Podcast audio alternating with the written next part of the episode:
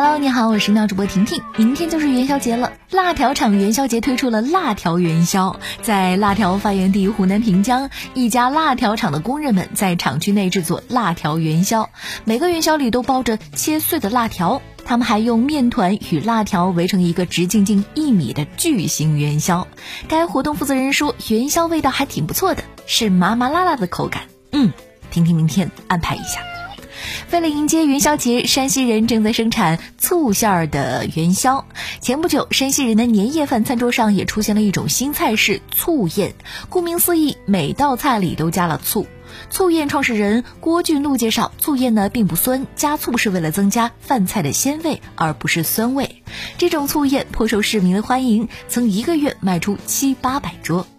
婷婷接下来还是想说说跟吃有关的，你爱吃麻辣烫吗？如果答案是肯定的，那接下来这个地方可以安排一下。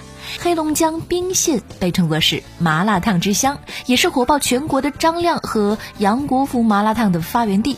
居民说，这里的麻辣烫大概呢有二百八十家，可以说是一家挨一家，比其他地方的都好吃。自家楼下就有几家麻辣烫，过年麻辣烫不开门，可馋坏了他。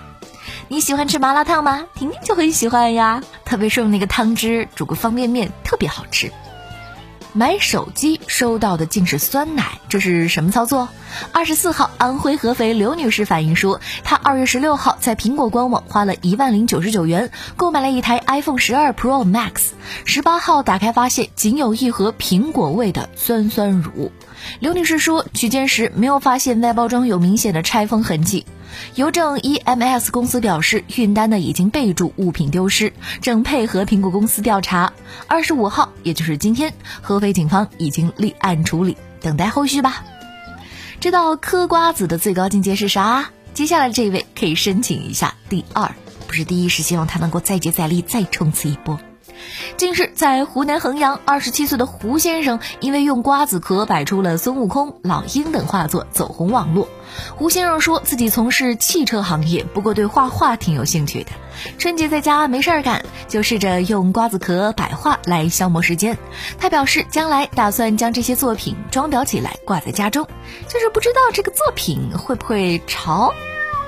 无论买口红送人还是送自己，今天的最后这一条要听好了，不沾杯的口红没有你想象中那么好。传统配方的口红呢，是由油、脂、蜡作为基质，沾杯是很自然的事情。